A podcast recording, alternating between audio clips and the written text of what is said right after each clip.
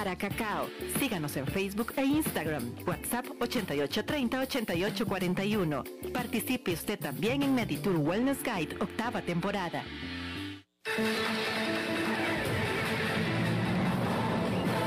Infórmate de la actualidad del país y el mundo con nosotros. Todos los días, desde las 6 de la mañana, iniciamos con el noticiero matutino y luego seguimos con informativos de la hora hasta las 6 de la tarde. Aquí vos te informás rápido y con profundidad. Somos Noticias CRC 89.1 Radio.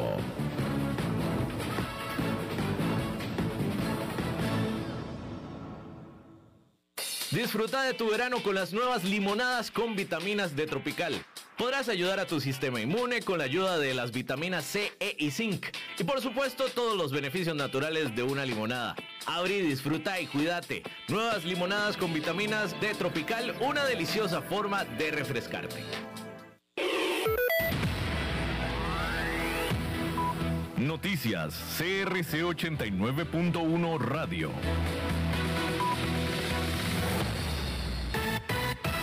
4.58 minutos, les saluda David Guerrero y este es nuestro encuentro con la noticia más relevante de CRC 891 Radio en esta hora. El diputado de Restauración Nacional, Carlos Avendaño, solicitó al Poder Ejecutivo de las fracciones legislativas priorizar la discusión del proyecto de ley que permite la disminución del precio de los combustibles. Restauración presentó hace más de un mes el proyecto para reducir el 50% del impuesto a los combustibles por dos años para reactivar la economía.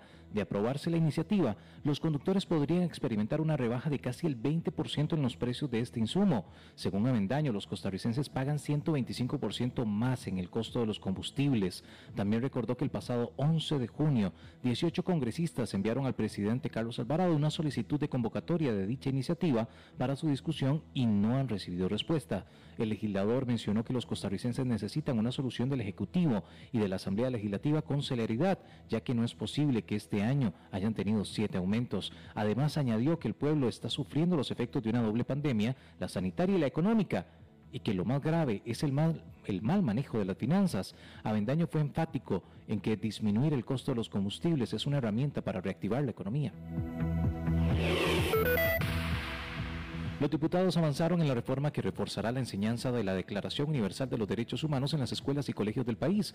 La Comisión de Derechos Humanos votó las mociones de primer día sobre esta reforma, en las que incluyen una inmediata una enmienda que no discrimina, los docentes puedan hacer interpretaciones sobre las declaraciones en clases.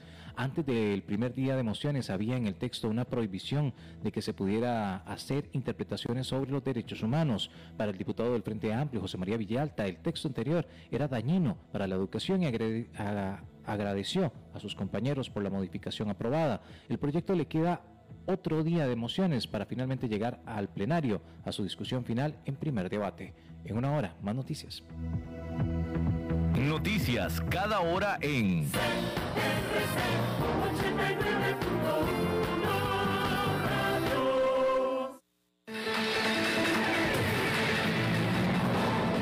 Más noticias en nuestra web, crc891.com. Seguimos en Facebook, Instagram y Twitter como CRC891 Radio y en Telegram como Noticias CRC. Más noticias cada hora.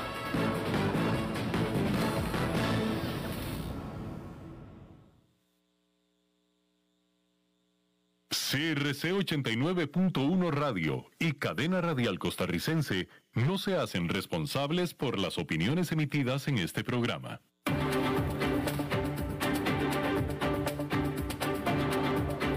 Inicia a las 5 con Alberto Padilla un programa diseñado con el objetivo de llevarte diariamente un tema de actualidad, acompañado siempre de reconocidos editorialistas, de lunes a viernes a las 5 de la tarde por CRC 89.1 Radio, a las 5 con Alberto Padilla. Hola, ¿qué tal? Saludos, bienvenidos a esta emisión de A las 5 con su servidor Alberto Padilla. Muchísimas gracias por estarnos acompañando.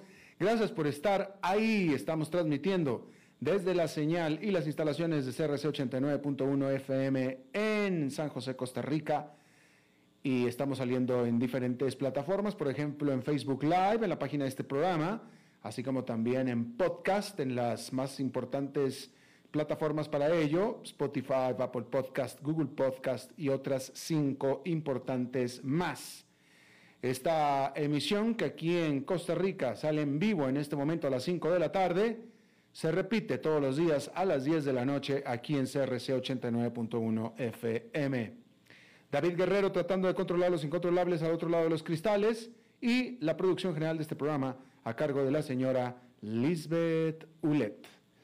Bien, hay que comenzar hablando de que las noticias para Facebook no podrían haber sido mejores, porque este lunes un juez de los Estados Unidos eh, desestimó dos demandas que acusaban a la compañía de tener un monopolio en las redes sociales, en lo que es un gran revés para los reguladores que están buscando cada vez más formas de romper a los principales actores de Silicon Valley en California. Las acciones de Facebook se dispararon más del 4%, empujando el valor de mercado de la compañía por encima del billón de dólares por primera vez en la historia. Sin embargo, Mark Zuckerberg, director ejecutivo y fundador de Facebook, no precisamente destapó la champaña. Esto porque el juez dijo que la Comisión Federal de Competencia no hizo lo suficiente para respaldar su afirmación de que Facebook controla al menos el 60% del mercado de las redes sociales. La FTC había alegado que Facebook violó las leyes antimonopolio de la nación al adquirir empresas más pequeñas como Instagram, por ejemplo, que percibía como una amenaza para su dominio y al evitar que otros se conectaran a los servicios de Facebook. Sin embargo, la agencia tiene 30 días para presentar otra demanda enmendada. Y un portavoz de la FTC dijo que está revisando de cerca la decisión. Y la desestimación de la justicia también puede servir para endurecer la determinación del legislativo estadounidense que está siguiendo un camino paralelo para frenar a las grandes tecnológicas con una nueva legislación. Y todo indica que hay consenso bipartidista. La senadora demócrata Amy Klobuchar dijo a través de Twitter que la FTC debería hacer todo lo posible para llevar adelante su caso contra Facebook, pero el fallo muestra por qué nuestras leyes antimonopolio deben actualizarse después de años de malos precedentes. No podemos enfrentar los desafíos de la economía digital moderna con agencias reducidas y herramientas legales limitadas. A lo que el representante republicano Ken Buck replicó, de acuerdo. Además, Facebook está bajo el microscopio no nada más en su propio país. A principios de este mes, los reguladores europeos anunciaron dos investigaciones antimonopolios separadas que investigarán si el uso de datos de la red social le da una ventaja injusta en la publicidad en línea. Durante meses, la narrativa dominante ha sido que los inversionistas han estado ignorando los riesgos regulatorios para las acciones tecnológicas. Pero claramente, mirando el impulso que recibió Facebook después del fallo del juez de Estados Unidos, eso no es del, de todo cierto. Lo que sí es que es un recordatorio para los inversionistas para que observen de cerca lo que está sucediendo. Dada la influencia de las grandes tecnológicas, Facebook, Amazon, Apple, Alphabet, Microsoft, que en conjunto ahora representan casi el 23% del valor total de mercado del SP500, si los reguladores críticos finalmente encuentran, aunque sea un éxito limitado, podría haber grandes consecuencias. Al respecto, JP Morgan escribió la semana pasada a sus clientes que la tentación es creer que la tecnología seguirá siendo todopoderosa en un mundo pospandémico. Sin embargo, la historia advierte contra esta suposición automática. Y más adelante vamos a tener una charla en nuestra entrevista de hoy al respecto con nuestro invitado. Mientras tanto, La recesión económica por COVID en Estados Unidos fue profunda, fue dolorosa y parece que también fue muy breve. El árbitro oficial para esto, que es la Oficina Nacional de Investigación Económica, no ha dicho todavía que la recesión ya terminó. Sin embargo, ante las señales optimistas en el empleo, la vivienda y las acciones, los inversionistas y las empresas están viviendo en un ambiente como de recuperación completa. Algunos consideran que esta recesión es un reflejo de la de 1918 que también fue provocada por una pandemia. Aquella recesión que se alineó con el brote mundial de influenza duró solo siete meses y fue la segunda más corta registrada en la historia. La firma Clear Bridge Investments tiene un panel de riesgo de recesión, riesgo de recesión, que analiza una docena de indicadores económicos, incluidas las ventas minoristas, vivienda, los precios de las materias primas, el mercado laboral, hasta los envíos por camión. A principios de este mes, la firma de administración de fondos, esta firma, dijo que la mayoría de estas medidas tocaron fondo en mayo del 2020 y que los 12 indicadores ahora están mostrando señales de recuperación. Ciertamente hay focos de la economía que aún están lejos de los niveles anteriores a febrero del 2020, como las pequeñas empresas, el comercio minorista, los restaurantes, las preocupaciones sobre la inflación y cómo responderá la Reserva Federal a los precios más altos siguen siendo una prioridad. El árbitro oficial generalmente espera varios meses después de que termine una recesión para declarar su conclusión oficial. Pero para muchos, sin embargo, la recesión del COVID-19 ya es cosa del pasado. Además, la definición generalmente aceptada de recesión económica, que son dos trimestres consecutivos con crecimiento negativo, no se cumplió en los dos primeros trimestres de este año. Es decir, que los dos primeros trimestres de este año han sido de crecimiento positivo, con lo cual en la métrica, esta métrica generalmente aceptada, la recesión ya no hay, no hay recesión, ya no hay recesión, de acuerdo a la economía en general. Bueno, los funcionarios de la Reserva Federal, o sea, del Banco Central de Estados Unidos, no están convencidos de que se necesite un dólar estadounidense digital, incluso cuando Beijing está probando un yuan digital y los legisladores del Reino Unido están explorando la posibilidad de una libra esterlina digital.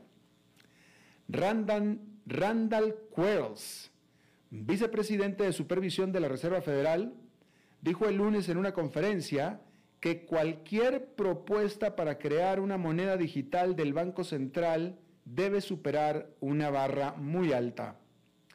Dijo que antes de dejarnos llevar por la novedad, creo que debemos someter las promesas de un dólar digital a un análisis crítico cuidadoso. Señaló que el dólar estadounidense ya está altamente digitalizado dijo que la Reserva Federal proporciona un dólar digital a los bancos comerciales y los bancos comerciales proporcionan dólares digitales y otros servicios financieros a consumidores y empresas. Agregó que este arreglo, como está, sirve bien a la nación y a la economía. Y rechazó la noción de que Estados Unidos necesita actuar solo porque otros países podrían actuar primero. Dijo que parece poco probable que el estatus del dólar como moneda de reserva global o el papel del dólar como moneda dominante en las transacciones financieras internacionales se vea amenazado por una moneda digital extranjera, señalando la fortaleza de la economía estadounidense, la dependencia del dólar para el comercio y los mercados financieros mundiales y su estabilidad en el tiempo. Que las monedas digitales no tienen, ¿eh? por cierto. La estabilidad en el tiempo no hay moneda digital hasta ahora que tenga eso como lo tiene el dólar. Simple y sencillamente no lo hay. Bueno, hay algunos récords que es mejor no romper. ¿eh? El lunes, El termómetro en Lytton, un pueblo en British Columbia, alcanzó 47,9 grados centígrados. O sea, 48 grados centígrados, siendo la temperatura más alta jamás registrada en Canadá. 48 grados centígrados.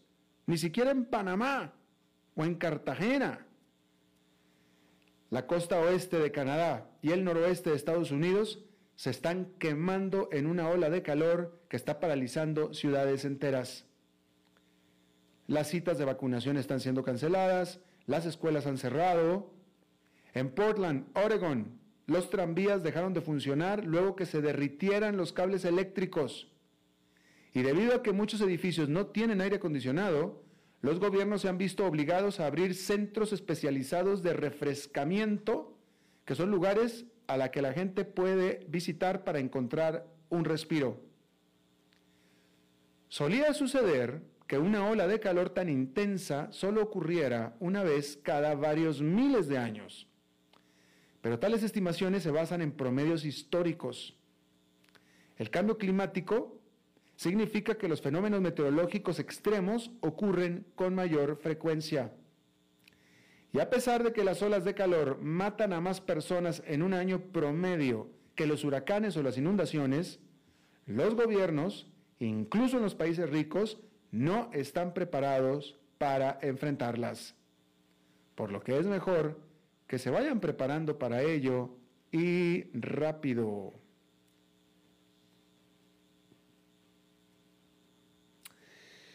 Bueno, en Tokio, este martes, dos ciudadanos estadounidenses pidieron perdón ante un tribunal por su papel en la fuga del país de Carlos Ghosn, enfrentando cargos de malversación de fondos que él niega y creyendo que no obtendría un juicio justo, Ghosn, quien fuera presidente de la automotriz Nissan, decidió huir.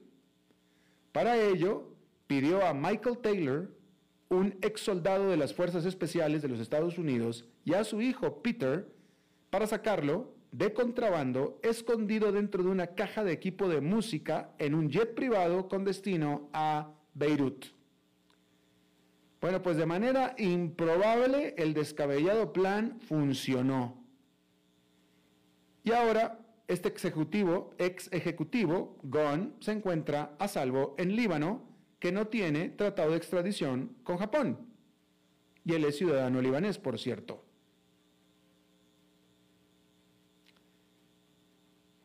Pero los Taylor no tuvieron tanta suerte.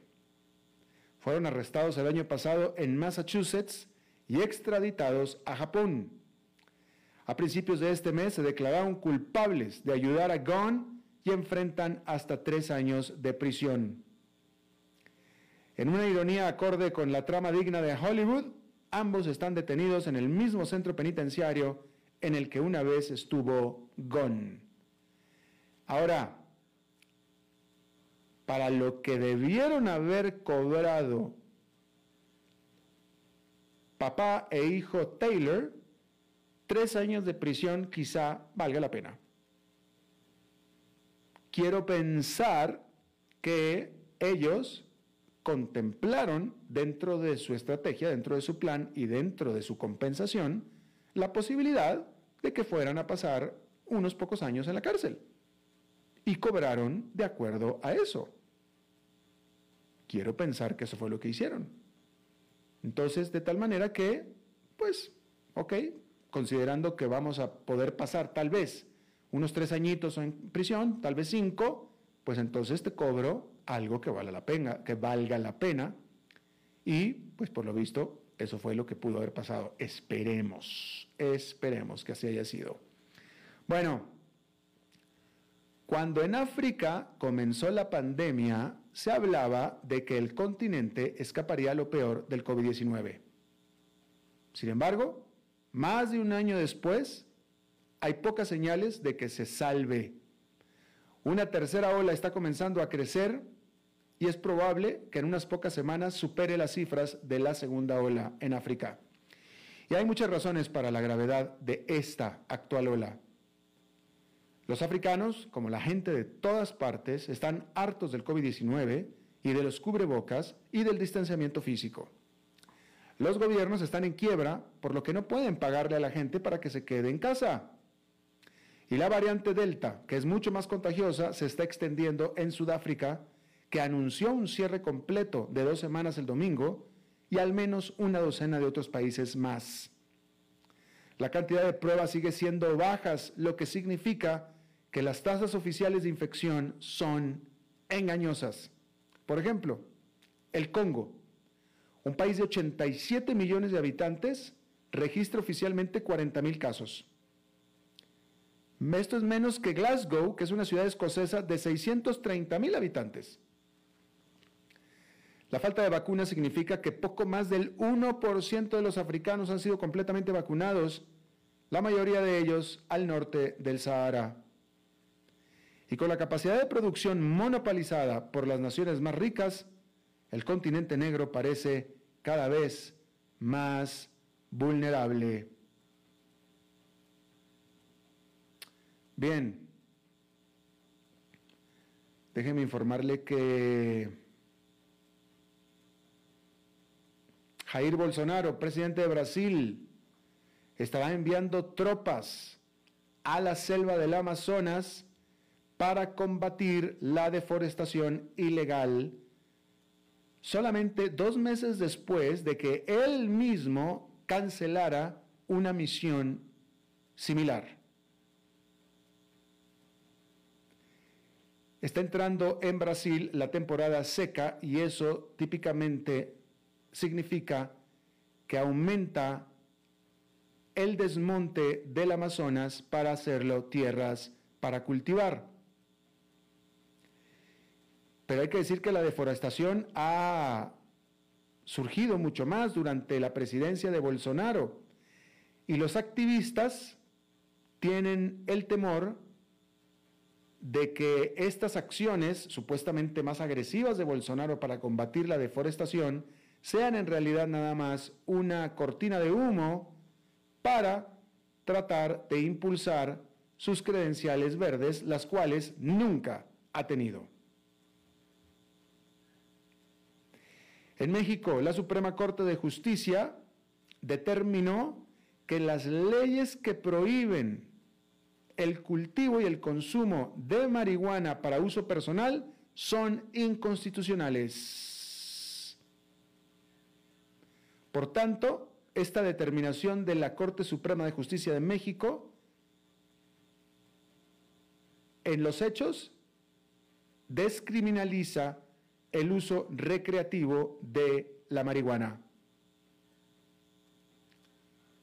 En el Congreso de México, leyes que descriminalizan la marihuana no habían podido ser aprobadas, pero ahora la Suprema Corte de Justicia ya hizo el trabajo, vamos a decirlo así.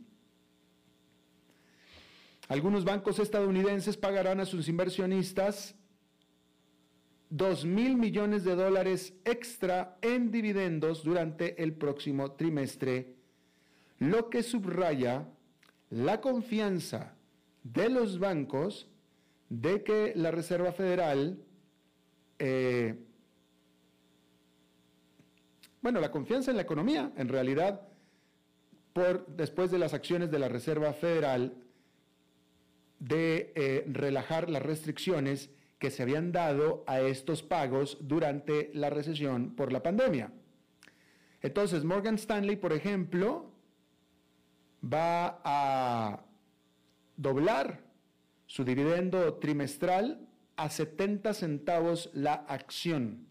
Goldman Sachs va a pagar 2 dólares por acción. O sea, 75 centavos más de lo que pagaba antes. También otros bancos como JP Morgan y el Bank of America eh, anunciaron aumentos en sus pagos de dividendos, aunque un poco más modestos.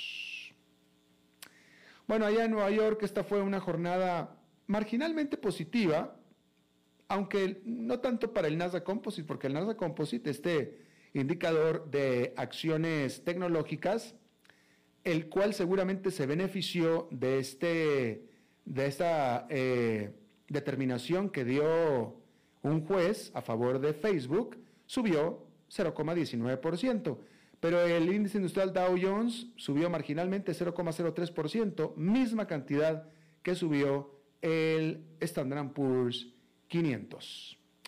Vamos a hacer una pausa y regresamos con nuestra entrevista de hoy.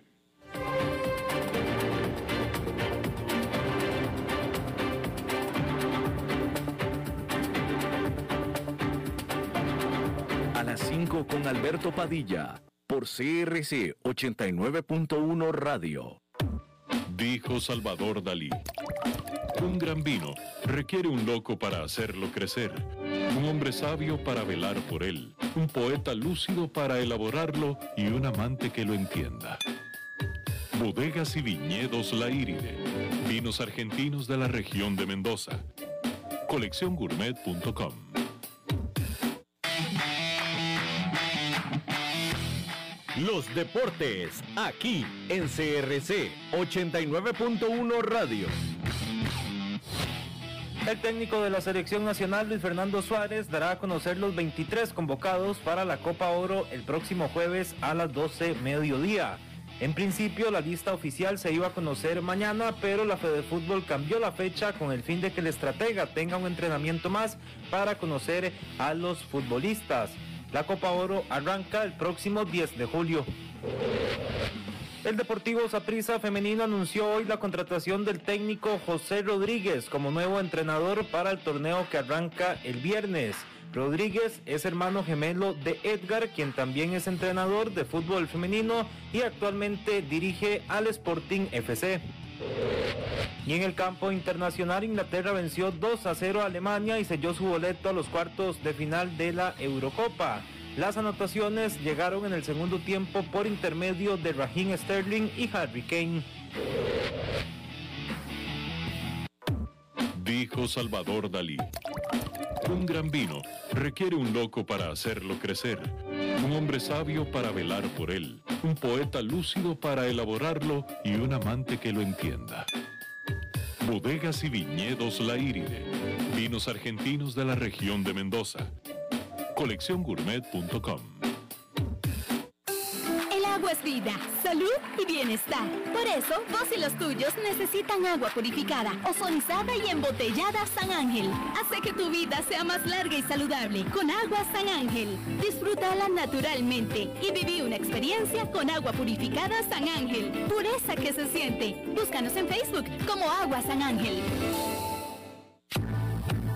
Desde Maipú, Mendoza, la tierra del olivo nos llega aceite de oliva Laur. Su delicada y elegante textura, así como su afrutado aroma vegetal, lo convierten en un aceite especial para paladares exigentes. Disponible en tres variedades: Laur Cruz de Piedra, Laur Aceite de Oliva Extra Virgen y Laur Gran Mendoza Aceite de Oliva Extra Virgen. Lo mejor de tres zonas en una sola botella. Galardonado con el Gran Prestige Gold en el Terra Olivo 2018. Aceites de oliva Laur no pueden faltar en tu mesa. De venta en todas las tiendas, don Fernando.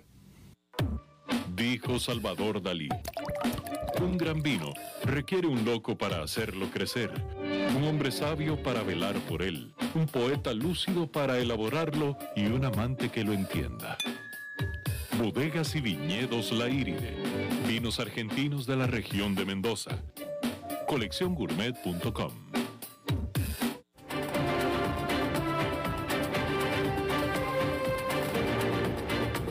Seguimos escuchando a las 5 con Alberto Padilla.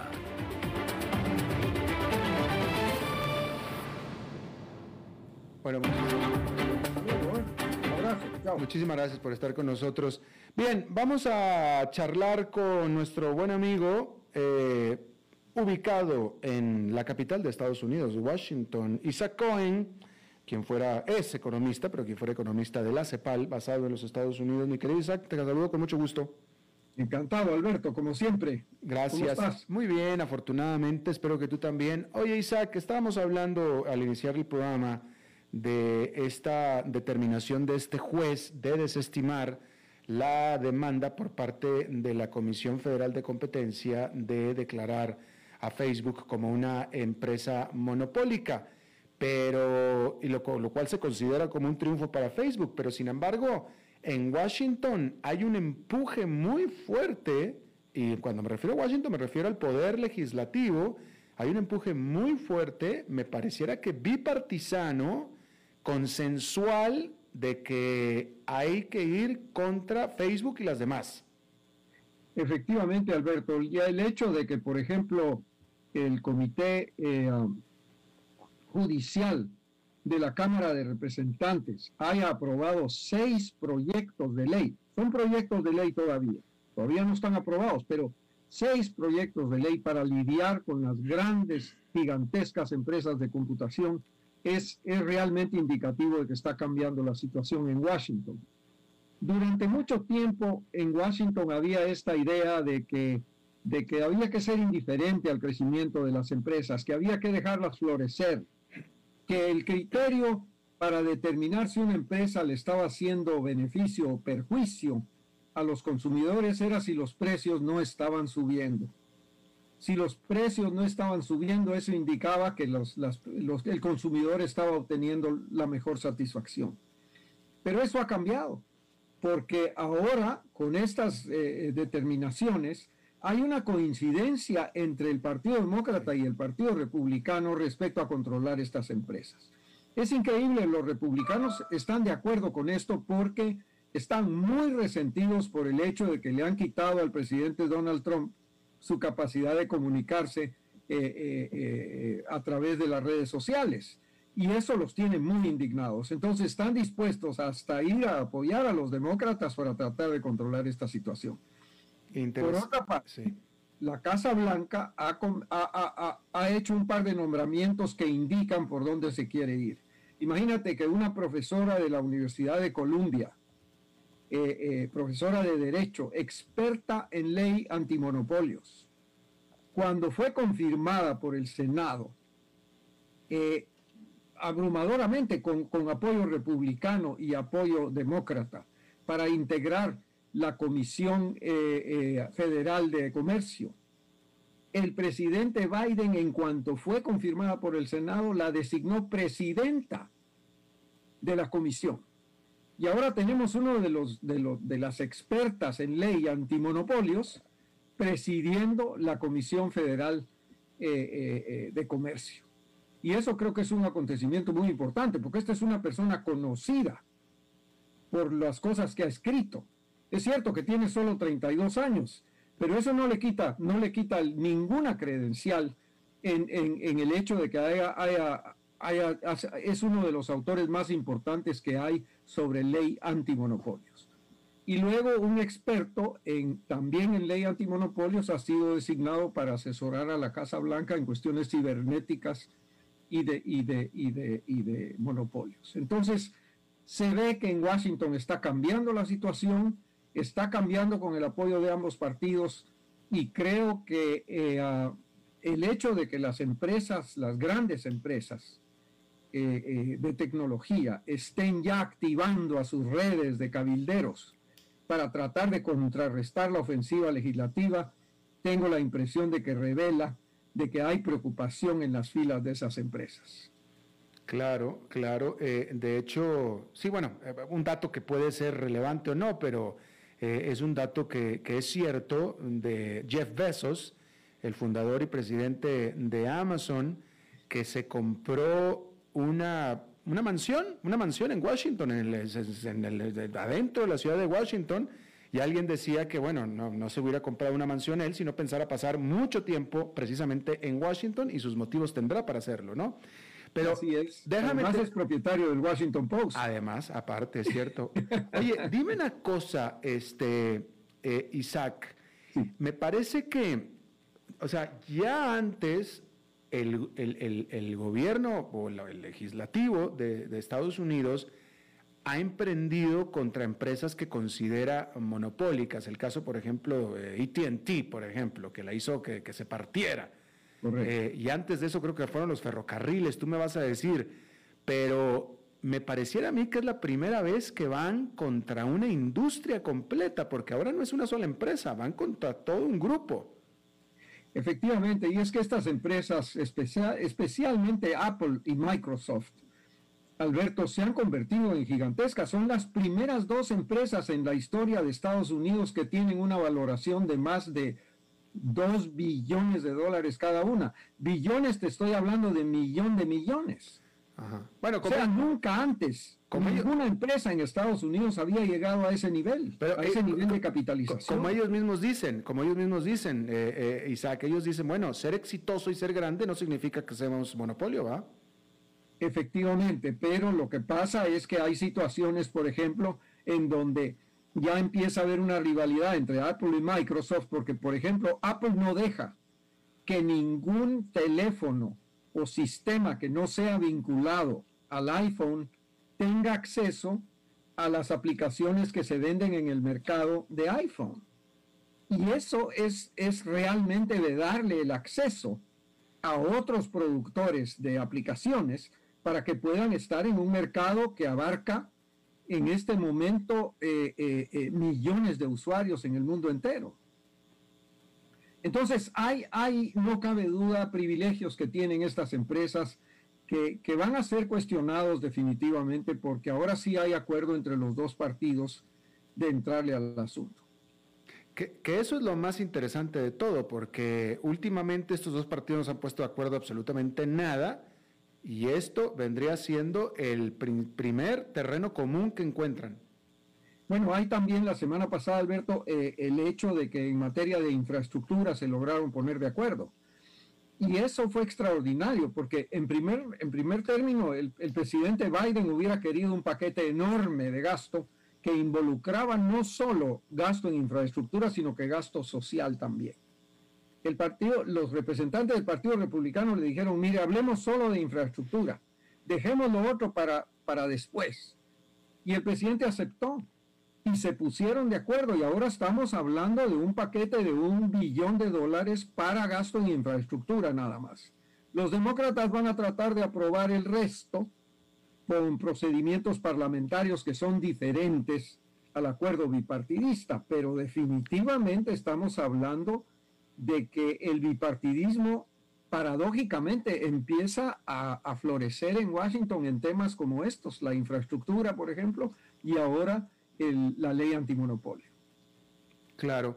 Eh, otra cosa de la que estábamos hablando aquí en el programa, eh, Isaac, y te pregunto a ti, es eh, todavía oficialmente mm, estamos en recesión económica o todavía no, no salimos de la de la recesión económica por la pandemia, pero ciertamente la economía está estableciendo un rebote impresionante en sus cifras, ¿no es cierto?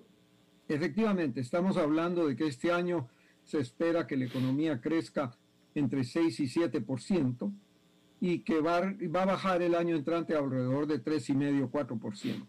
Es una reactivación impresionante que se está viendo en la demanda, porque lo que pasó es que la pandemia en realidad lo que hizo fue eh, eh, eh, disminuir el gasto en varios sectores, especialmente en el sector de servicios. Entonces, ahora que se empieza a abrir la economía por las vacunaciones, entonces tenemos una situación en, donde la demanda literalmente explota y tenemos una reactivación económica vigorosa.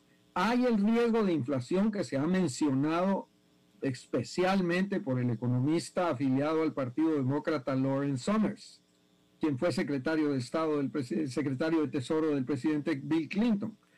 Pero la verdad es que algunos precios están bajando. Por ejemplo, el precio de la madera para construcción. El precio se ha venido para abajo, literalmente. El cobre se ha venido para abajo. Entonces, eh, la inflación no está tan presente como se sospechaba. Y eso significa que la vigorosa reactivación va a llevar a una tasa de crecimiento impresionante este año. Entonces pareciera ser que la Reserva Federal tiene razón, ha estado en lo correcto cuando ha dicho que la inflación será solamente un fenómeno pasajero. Efectivamente, eso es, así lo reiteró la semana pasada durante su última reunión, cuando dijo que eh, efectivamente que reconocía que algunos precios habían subido, pero que eran eh, eh, efectos transitorios de la demanda reprimida que había entre los consumidores con motivo de la pandemia. Y a medida que la vacunación ha tenido éxito, porque no cabe duda, y aquí hay que darle crédito a la administración del presidente Biden, el manejo de la vacunación en Estados Unidos ha sido espectacular. Hoy en día se puede caminar a una farmacia y conseguir una vacuna, o sea, eh, hay hasta, este, se le están ofreciendo premios a la gente para que se vaya a vacunar. De acuerdo, y aún así, Isaac, una gran masa no se quiere vacunar. Estaban diciendo que eh, Biden tenía el objetivo de que para el 4 de julio el 70% de la población adulta de Estados Unidos estaría vacunada y dicen que no va a llegar a esa cifra, no va a alcanzar el objetivo. Efectivamente, pero ahí estamos frente a cuestiones culturales, frente a, eh, eh, digamos, concepciones pues alejadas de lo que es las pruebas científicas que indican que la manera de combatir la pandemia es es vacunándose. Ahora, hay quienes dicen que no les importa enfermarse, pero lo que pasa es que el riesgo de terminar entubado en un hospital es muy grande, especialmente entre las personas de cierta edad como yo. Entonces, yo creo que la vacunación se vuelve un reconocimiento de que eh, enfermarse no es tan ah, eh, eh, sin riesgo como, como parece. Claro, lo, que sí yo no pensaba era que fuera que tan, tan, tan, tanta magnitud, hasta un 40%, 35-40% de la población no se quiere vacunar, ya no se va a vacunar, no pensé que fueran a ser tantos. Efectivamente, es impresionante, es una cuestión cultural, me parece a mí, eh, eh, y, el hecho de que se cree, de que, que, bueno, que los jóvenes, por ejemplo, creen que no se van a morir de eso, entonces no les importa, eh, pero la verdad es que han habido casos muy, muy impresionantes en donde gente muy joven ha, resultado víctima de, la pandemia, porque eh, eh, sobre todo la presencia de estas nuevas variedades del virus parece estar principiando a afectar a, pues a segmentos de la población que, se niegan a vacunarse. No, y lo más interesante de todo es que tampoco ha habido reportes amplios, grandes, de efectos secundarios o efectos fatales o trágicos o críticos de la vacuna. No, hasta ahora al contrario, se ha descubierto, por ejemplo, de que sí son efectivas las vacunas contra las nuevas variaciones del virus, por una parte. Por otra parte, que la inmunidad que se adquiere con la vacuna estas son pruebas que se han hecho con Pfizer y con Moderna. La inmunidad que se adquiere es una inmunidad de largo plazo. O sea, la efectividad de las vacunas es, se comprueba cada vez más de que es, es impresionante, son muy efectivas las vacunas. Por eso es que es tan, es tan, eh, eh, tan triste el hecho de que haya mucha gente que no se quiere vacunar. Exactamente, precisamente, precisamente ese era, ese era eh, el punto. Eh, aún así, bueno, estábamos hablando acerca de la, de la actividad económica. Eh, de todos modos, hay algunos segmentos en particular, Isaac, esa es pregunta, que no se han recuperado. Hay algunos segmentos que se quedaron deprimidos, ¿no es cierto? Bueno, efectivamente, quienes fueron más golpeados después de todo fueron los sectores de entretenimiento y ah, eh, recreación, eh, todo lo relacionado con restaurantes, hoteles, servicios de transporte, eh, turismo. Eh, esas son las actividades más afectadas. Y las actividades en público. Porque, por ejemplo, Broadway en, Nueva York apenas está comenzando a abrir con espectáculos presenciales. Y ah, estas actividades son las más afectadas. Y ahora que están tratando de recuperarse, encuentran, por ejemplo, que hay limitaciones para conseguir trabajadores, que no es tan fácil convencer a la gente de que vuelva a trabajar eh, y están teniendo algunas dificultades por eso. Pero en general, yo diría, las ganancias, por ejemplo, de las grandes empresas tecnológicas son espectaculares. El número de teléfonos inteligentes que se vendieron durante la pandemia es extraordinario. Apple nunca había vendido tantos iPhones como los vendió durante la pandemia. Entonces, es una, es una reactivación económica eh, eh, que, es cierto, deja algunos sectores rezagados, como tú muy bien lo decías, pero permite a otros despegar considerablemente. Claro. Bien, pues Isaac Cohen, nuestro querido amigo economista desde Washington DC, te agradezco muchísimo el tiempo y siempre un placer charlar contigo. Para mí también, Alberto. Y ahora en Zoom, fíjate qué interesante. Nunca lo habíamos hecho en Zoom. Nunca, pero está bien, ¿no? De nada, me parece muy bien. Ya la gente. me da gusto verte. Ya la gente, ya la gente, te, para, para que te recuerde la gente. Exacto. Así es, Alberto. Me da mucho gusto. Un abrazo. Hasta luego, mi querido Isaac. Y bien, vamos a hacer una pausa y regresamos con Fernando Francia. A las 5 con Alberto Padilla, por CRC 89.1 Radio. Dijo Salvador Dalí. Un gran vino requiere un loco para hacerlo crecer, un hombre sabio para velar por él, un poeta lúcido para elaborarlo y un amante que lo entienda. Bodegas y viñedos La Iride, vinos argentinos de la región de Mendoza. Colecciongourmet.com vida, salud y bienestar. Por eso, vos y los tuyos necesitan agua purificada, ozonizada y embotellada San Ángel. Hace que tu vida sea más larga y saludable con agua San Ángel. Disfrútala naturalmente y viví una experiencia con agua purificada San Ángel. Pureza que se siente. Búscanos en Facebook como Agua San Ángel. Desde Maipú, Mendoza, la tierra del olivo nos llega aceite de oliva Laur. Su delicada y elegante textura, así como su afrutado aroma vegetal, lo convierten en un aceite especial para paladares exigentes. Disponible en tres variedades: Laur Cruz de Piedra, Laur Aceite de Oliva Extra Virgen y Laur Gran Mendoza Aceite de Oliva Extra Virgen. Lo mejor de tres zonas en una sola botella. Galardonado con el Gran Prestige Gold en el Terra Olivo 2018. Aceites de oliva Laur no pueden faltar en tu mesa. De venta en todas las tiendas, don Fernando. Los deportes, aquí en CRC 89.1 Radio. El técnico de la selección nacional, Luis Fernando Suárez, dará a conocer los 23 convocados para la Copa Oro el próximo jueves a las 12 mediodía. En principio la lista oficial se iba a conocer mañana, pero la Fede Fútbol cambió la fecha con el fin de que el estratega tenga un entrenamiento más para conocer a los futbolistas. La Copa Oro arranca el próximo 10 de julio. El Deportivo Saprissa Femenino anunció hoy la contratación del técnico José Rodríguez como nuevo entrenador para el torneo que arranca el viernes. Rodríguez es hermano gemelo de Edgar, quien también es entrenador de fútbol femenino y actualmente dirige al Sporting FC. Y en el campo internacional, Inglaterra venció 2 a 0 a Alemania y selló su boleto a los cuartos de final de la Eurocopa. Las anotaciones llegaron en el segundo tiempo por intermedio de Raheem Sterling y Harry Kane.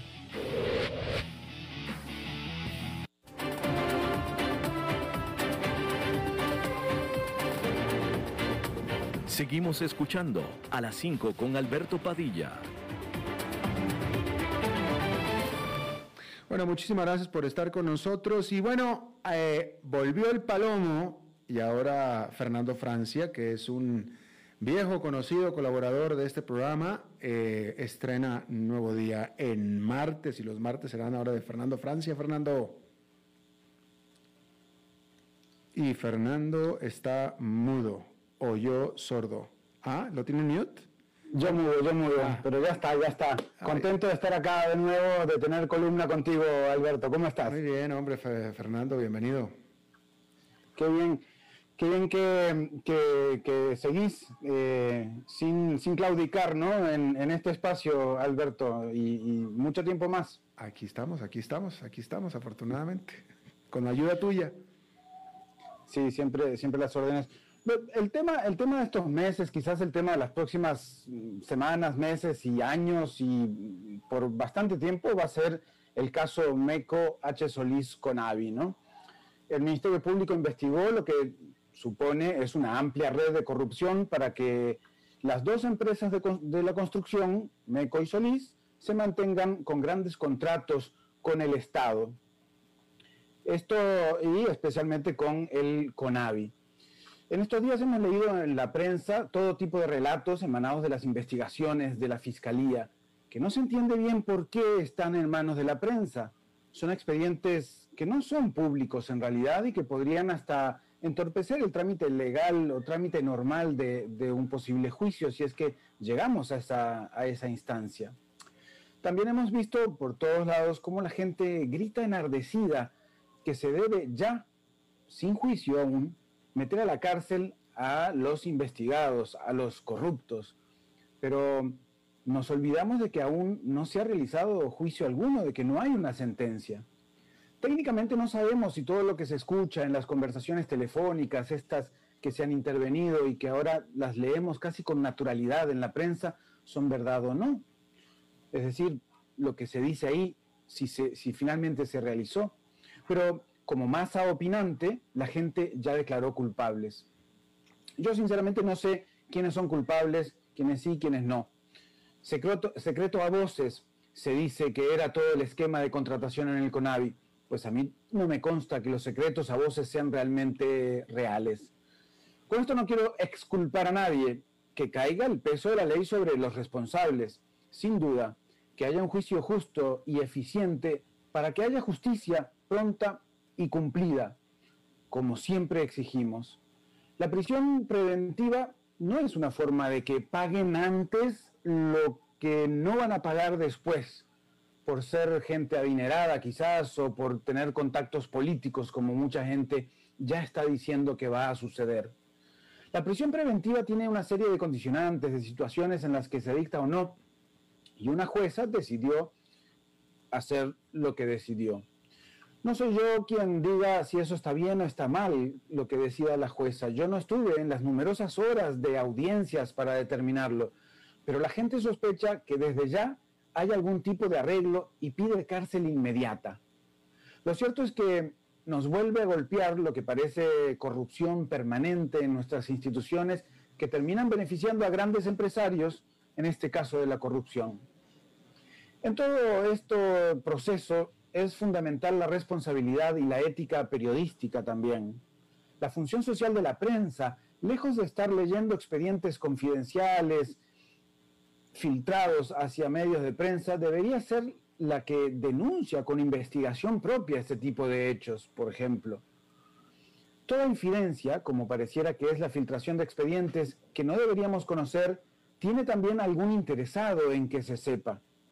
¿Ya se preguntaron ustedes a quién le interesa que se sepa antes de que haya un juicio todo lo que supuestamente se hizo en los contratos de obras viales en Costa Rica? La gente enardecida hoy pocas veces piensa en que para que existan fiscales generales que no dan la talla, debe haber magistrados que la eligen. Para que existan magistrados sentados en la Corte Plena, debe haber diputados que los eligen. Para que haya diputados que eligen a los magistrados, debe haber pueblo que vote. La importancia de un poder em, judicial independiente de jueces independientes no solo debe exigirse cuando falla a mi favor, cuando fallan como a mí me guste. Debe exigirse siempre y gritar, ahora sí gritar, para que nuestras instituciones funcionen bien, en vez de exigir que funcionen mal para castigar a quien luego podría salir sin castigo, solo porque yo creo que hizo algo mal. Hace mucho tiempo, Montesquieu, ¿no? en el espíritu de las leyes, quizás uno de los padres del derecho en el mundo entero, dice, decía que em, de una, eh, para que se dé, conseguir que se dé la satisfacción de una ofensa o que se le devuelva lo que es suyo, diréis que aquellas formalidades, las formalidades de los procesos, son excesivas. Al contrario, si se trata de la libertad y la seguridad de los ciudadanos, os parecerán muy pocas. Los trámites, los gastos, las dilaciones y aún los riesgos de la justicia son el precio que paga cada uno por su libertad. Eh, qué bueno que traes al, programa estos temas. Ayer eh, estuvimos hablando aquí con un invitado, con un abogado, eh, al respecto de este caso, del famoso caso Cochinilla, Fernando, y justamente estábamos hablando lo mismo, es decir, en este momento se están realizando los juicios y ya se declararon culpables a todo, a todo mundo ahí en, las redes sociales y en la opinión pública. Pero de ahí a que se haga y se realice el proceso jurídico, el proceso judicial, eh, son cosas muy, muy distintas. Probablemente puede ser que no vaya a haber ningún culpable. Este, decía el abogado que la experiencia dice que lo más seguro es que no, probablemente no va a haber culpables de nada, tiene que pasar el proceso jurídico. Claro, es que realmente todavía no sabemos si son culpables. Digamos, digamos que, que, sí lo son, pero pues todavía no lo sabemos. Claro, me, dirán muchas personas, eh, sí, pero aunque lo sean, muchas veces no, no, van a la cárcel o no pagan sus delitos por tecnicismos o por diversas situaciones del Poder Judicial. Bueno, ese es un problema de nuestro Poder Judicial, que muchas veces no, eh, no llega a dar sanciones